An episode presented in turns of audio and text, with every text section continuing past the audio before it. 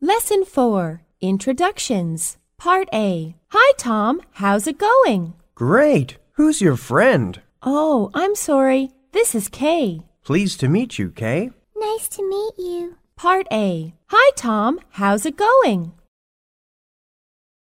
Oh, I'm sorry. This is Kay. Nice to meet you. Part A